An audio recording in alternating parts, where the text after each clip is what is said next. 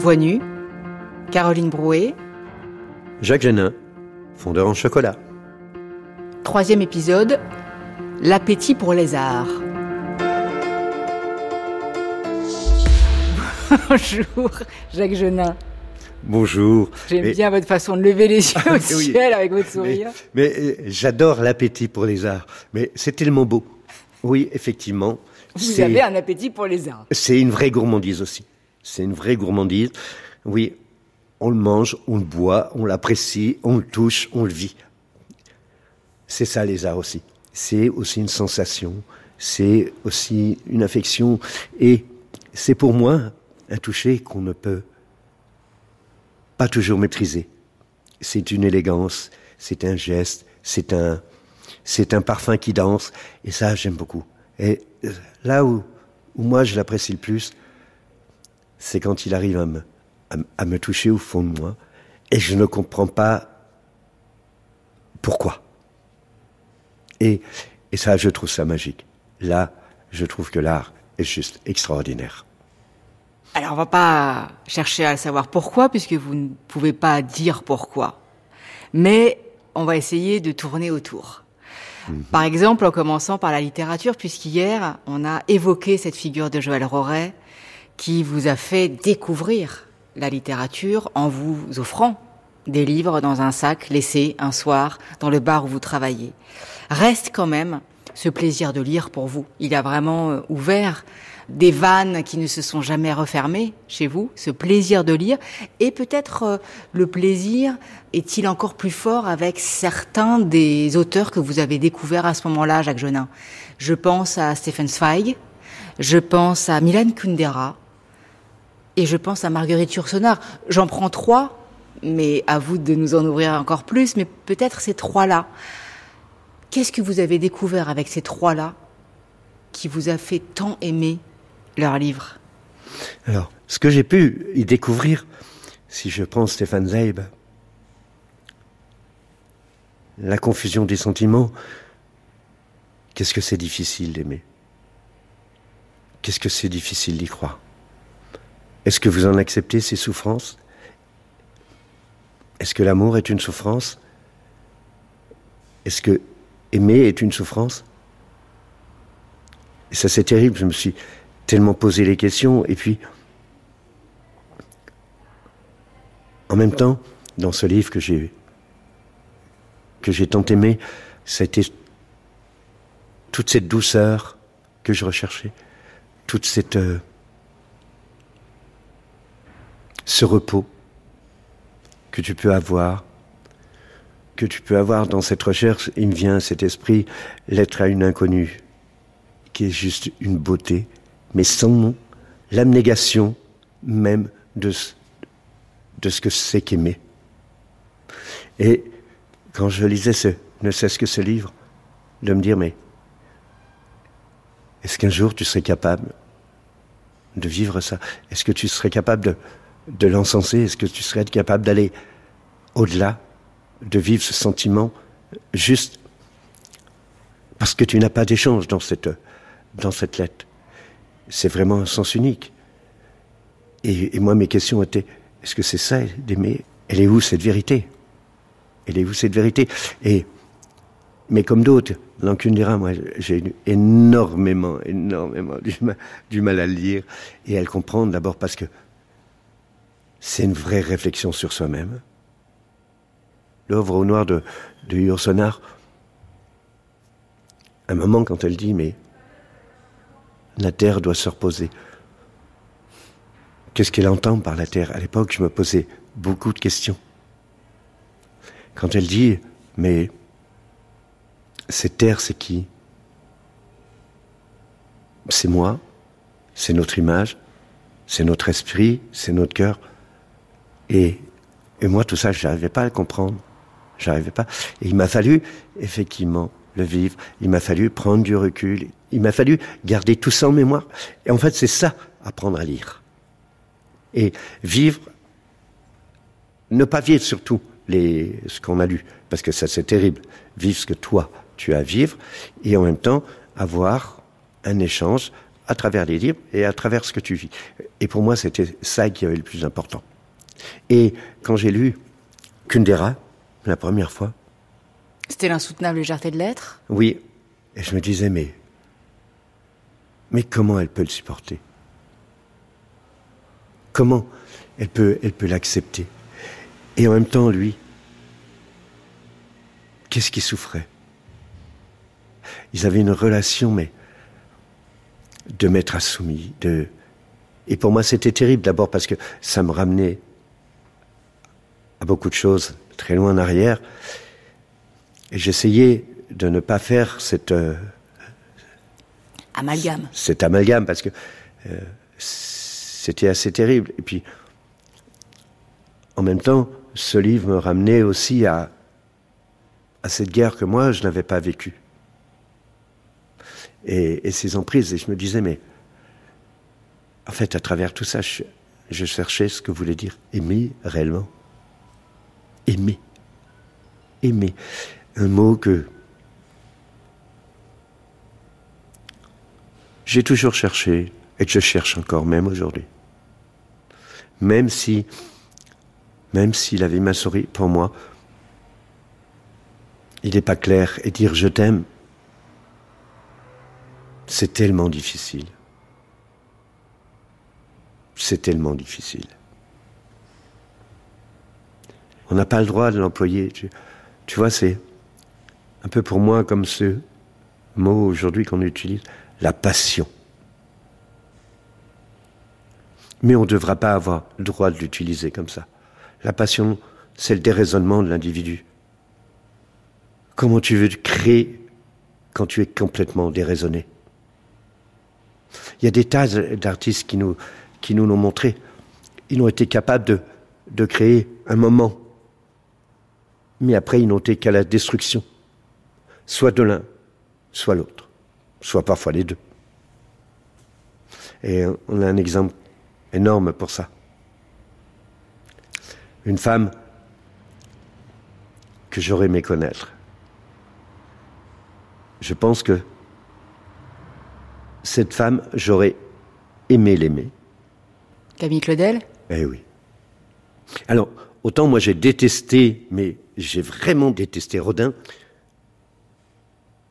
Rodin, la première fois que je le découvre, c'est à travers le penseur. Et franchement, je me dis, c'est ça Rodin Ouais, ok, il sculpte bien, mais le penseur. Euh.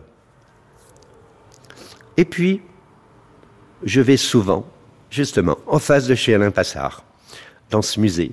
En fait, ce musée, pour moi, était un réconfort. Et j'allais souvent, même quand ça n'allait pas avec Valérie, j'allais souvent m'enfermer là-bas. Et encore aujourd'hui, d'ailleurs. Alain Passard, c'est l'arpège. C'est l'arpège. à Paris, et c'est en face du musée Rodin. En face, voilà. Et un jour, je vois une statue qui est le baiser. Et le baiser, je le trouve magnifique. Magnifique. Et à partir de là, je me dis, mais en fait,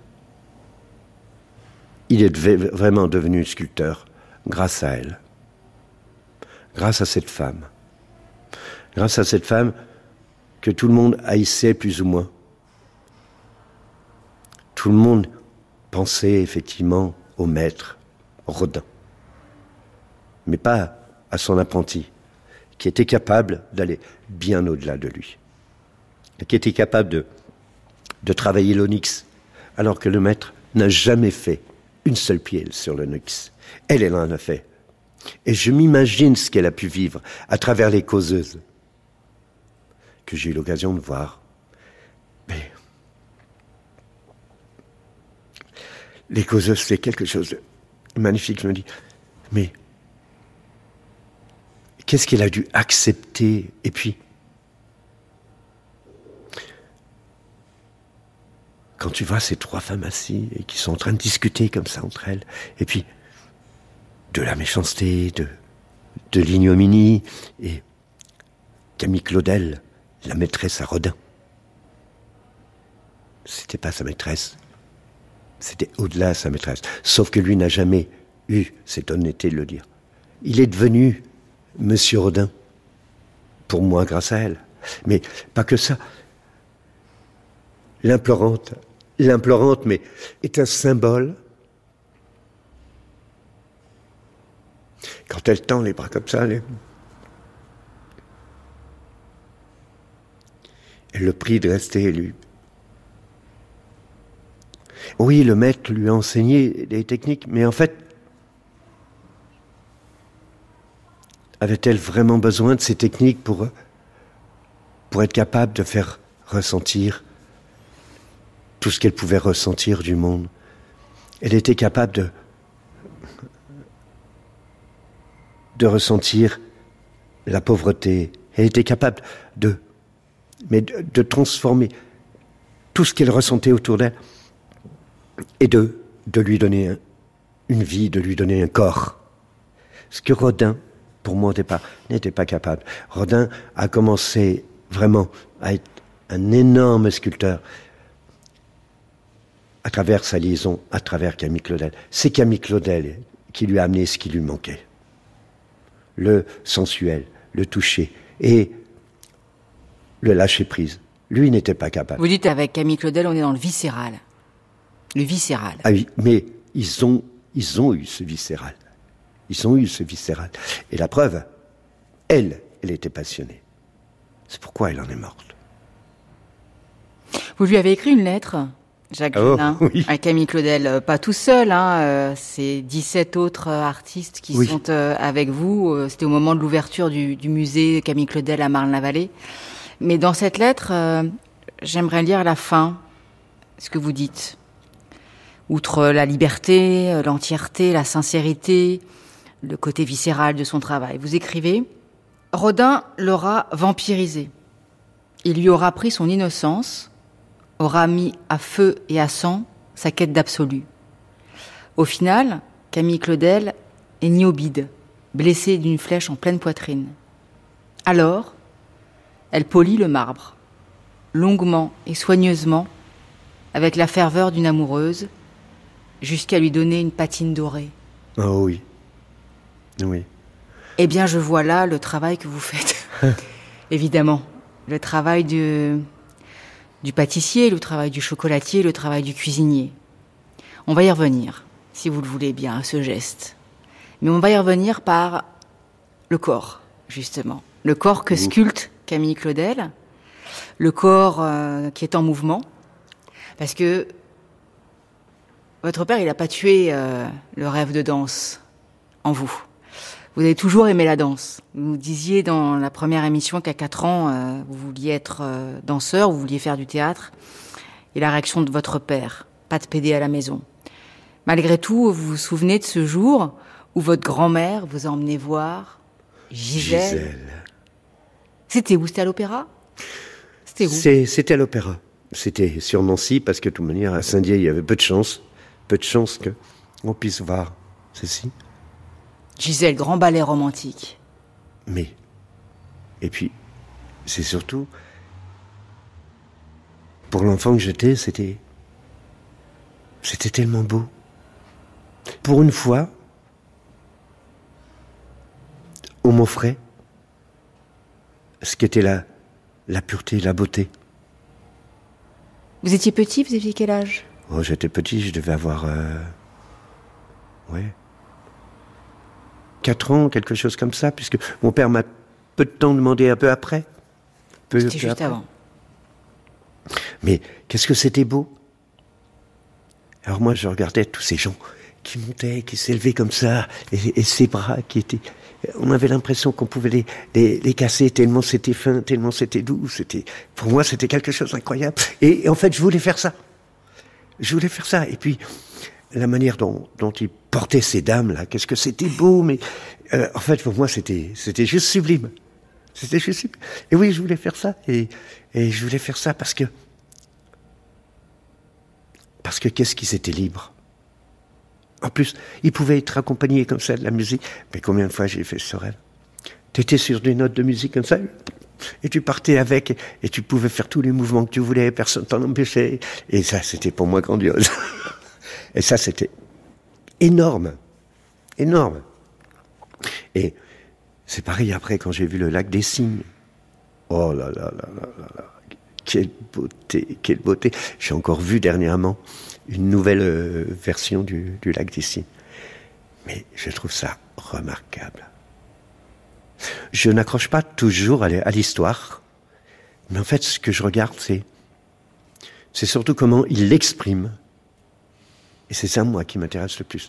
C'est comment ils l'expriment, avec quel lâcher ils ont dans leurs membres, quel lâcher ils ont dans leur corps, et les sourires qu'ils peuvent avoir, les regards, tout ça. En fait, la danse n'est pas juste un mouvement de corps, c'est tout un ensemble.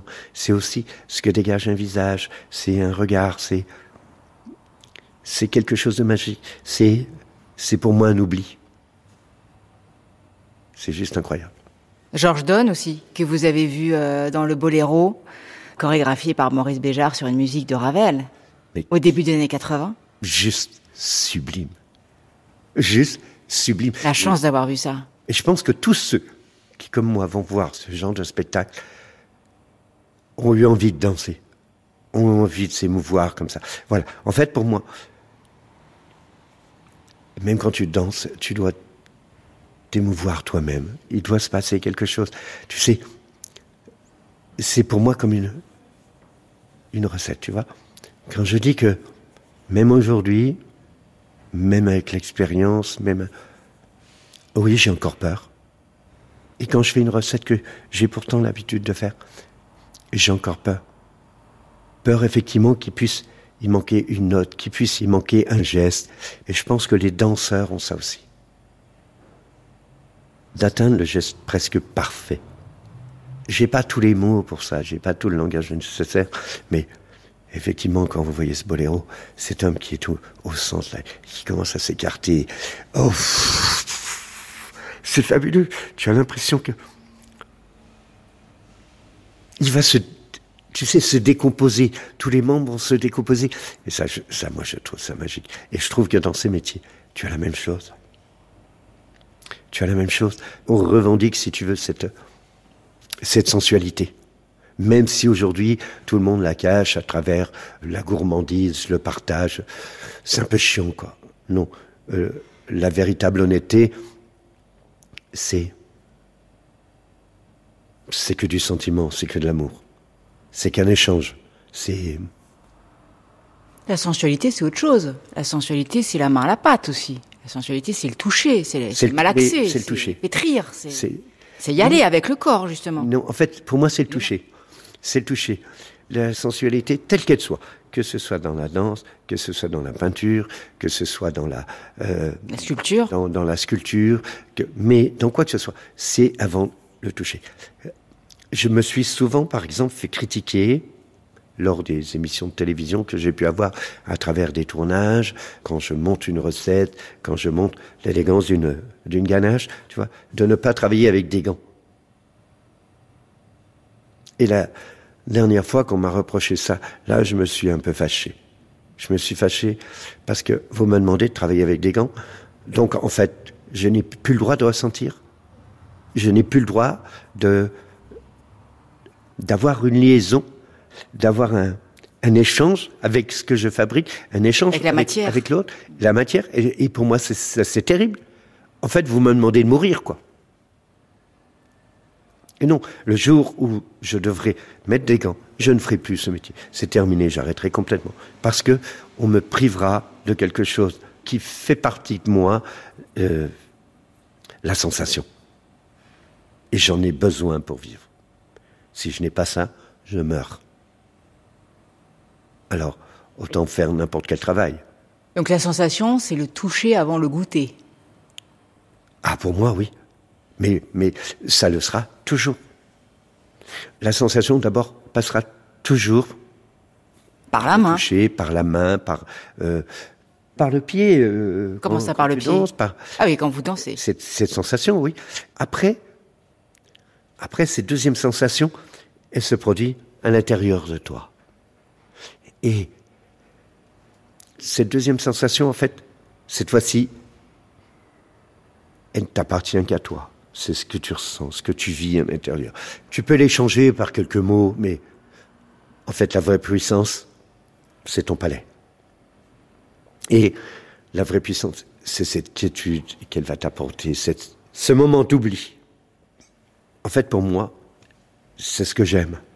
Même s'il est de quelques secondes, quand je goûte un produit, les quelques sensations m'appartiendront. Et alors ça, c'est très égoïste. Mais il en faut aussi. Il en faut aussi. Pour pouvoir, si tu veux, retransmettre après ça. Oui, enfin, on peut retrouver, euh, ça vous appartient qu'à vous, c'est égoïste. On peut aussi retrouver là euh, la littérature dans ce qu'elle a de plus grand. Quand on dit que les plus grands livres sont ceux qui parlent du plus petit, du détail infime, de la vie de chacun, de la plus petite singularité, parce que c'est là qu'on touche à l'universel d'une certaine façon, ce que vous ressentez vous, euh, bah, on est nombreux à le ressentir quand on croque dans vos gâteaux. Mais oui. Donc vous arrivez à toucher l'universelle sensation euh, de bien-être, de quiétude, de, douceur. Oui, mais elle devient universelle avant tout pour nous. Après, on essaye effectivement de la, de la transporter. On essaye de la transporter à travers notre sensualité. Et à travers cette sensualité. C'est les doigts qui bougent quand vous parlez là. Ah oui, mais mais oui, parce que en fait, pour moi, c'est tellement important. C'est tellement important depuis toujours. Même même quand j'ai quand j'étais môme, quand je partais comme ça en forêt, quand je cueillais des, des, fruits dans la forêt, quand je cueillais même des même des trèfles comme ça pour les manger et tout, de sentir j'avais, j'avais l'impression de savoir le parfum que j'allais avoir dans la bouche. Et ça, c'est, c'est, c'est quelque chose qui m'a toujours guidé. Après, je, il m'arrivait de me, me tromper, hein, mais rarement, rarement. Il m'est arrivé de me tromper, mais rarement. Quand je cueillais quelque chose, la cueillette est, est un sentiment juste incroyable. Et puis, en même temps, il y a ce truc à l'intérieur où cette cueillette, elle va t'amener un moment de bonheur, un moment à toi, un moment de grâce. Et des fois oui, des fois non. C'est la magie. On a évoqué pas mal de sens, Jacques Genin, et quelques arts. Mais il y en a au moins deux qu'on a omis d'évoquer et que j'aimerais faire venir dans la conversation. Mhm. C'est la peinture et la musique. Dans la façon dont vous avez euh, de créer euh, vos, bah, vos pâtes de fruits aux légumes, vos caramels pas collants et aux fruits, euh, vos chocolats au capre, etc., etc., dont on parlera dans la quatrième émission. Est-ce que vous diriez que vous composez euh, comme un musicien qui entend la musique avant même d'avoir écrit la partition, ou comme un peintre euh, qui a une palette bah, de couleurs, mais vous c'est des saveurs Puisque d'ailleurs, vous travaillez avec les couleurs. Vous avez des couleurs qui sont euh, créées à base de pigments de fleurs et de beurre de cacao. On connaît des œufs en chocolat que vous avez peints avec l'artiste peintre Corinne Jam. Donc vous utilisez quand même la, la peinture. Alors la musique, la peinture, ou c'est euh, ça n'a rien à voir avec ça? En fait, si, ça peut avoir. Mais pour moi, la, déjà la musique, ça a toujours été très étrange. Et en même temps, j'ai quelques amis autour de moi qui sont musiciens. Et souvent, quand je les vois prendre un livre de musique et le lire, je leur dis, mais qu'est-ce que tu comprends? Il m'a dit, je ne comprends pas. Je l'entends à ma tête. J'entends l'air. Je sais ce qui va être, comment il doit descendre, comment il doit s'arrêter, comment il doit remonter, comment. Et ça, pour moi, ça a toujours été un mystère. C'est un grand mystère parce que, d'accord, je, me dis que, oui, tu apprends aussi, certes. Tu apprends à déchiffrer, à écrire. Mais ça suffit pas. Il faut que tu aies quelque chose en plus. Pour moi, voilà, c'est la musique, c'est un grand mystère. C'est un grand mystère. Après, pour euh, pour ce qui est de la la palette, la palette, ça pour moi c'est beaucoup plus accessible. D'abord parce que la, la couleur, j'ai inventé ces couleurs-là bien avant de m'installer. Parce qu'à l'époque, j'avais travaillé avec Sophie II, parce que j'aimais ce qu'elle faisait beaucoup en couleur. Et moi, je travaillais de mon côté le chocolat, comme ça, parce que j'avais envie. Et en même temps, j'avais envie de donner une autre vie au chocolat. Et j'ai commencé à m'exercer, à faire des mélanges, puis à faire des traits, à faire... Et puis, en fait, ça, ça, m'a amusé. Donc j'ai commencé à faire des œufs comme ça. Et au fur et à mesure, je me suis dit, tiens, pourquoi je ne travaillerais pas avec des artistes? Et j'ai donc travaillé avec Corinne Jam, j'ai travaillé en fait avec beaucoup de beaucoup d'artistes, puisque à l'époque j'ai travaillé quand même avec euh, Pierre Soulages. J'ai adoré travailler avec lui. J'ai travaillé avec euh, Monsieur Lalanne. Monsieur Lalanne travaillait principalement un monde très animalier, donc j'ai refait des reproductions en, chocolat euh, de, de, Monsieur Lalanne. J'ai travaillé avec euh, ce, ce, peintre qui avait fait toutes ces déclinaisons euh, sur les violons, qui était Armand. Armand. En fait, j'ai travaillé comme ça avec pas mal de gens comme ça à reproduire certaines de leurs œuvres où chaque fois qu'ils où ils avaient des invités, les gens mangeaient les œuvres comme ça mais qui étaient en chocolat. Et donc ça j'ai trouvé ça absolument génial. Et puis après dans ces découverte là. J'ai travaillé avec des gens tels que, hum, alors quelqu'un qui m'a énormément bercé quand j'étais quand j'étais adolescent dans le monde de la, BD, qui était euh, Enki Bilal. Alors Enki, pour moi, c'était c'était au-delà du, du, tracé simple de la BD. C'était aussi des histoires. C'était une quête aussi de, de ce qui se passait. C'était donc j'aimais beaucoup. En plus, ces couleurs, le gris, le bleu, le, le, le rouge, ces intonations qu'il donnait dans ces BD, pour moi, c'était assez, assez incroyable. Il y a quelque chose qui mélange un peu tout ce dont on a parlé euh, dans cette euh, émission, Jacques Genin. C'est une BD justement dont vous êtes le héros. Elle s'intitule Les secrets du chocolat, voyage gourmand dans l'atelier de Jacques Genin. Elle est signée Francky Alarcon et on vous y voit virevolter ou danser en fait, vous virevolter au milieu des vapeurs suaves de cacao, de caramel et de noisettes torréfiées.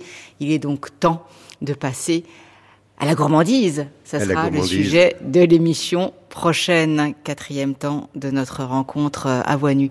Merci beaucoup, Jacques Genin. Merci à vous.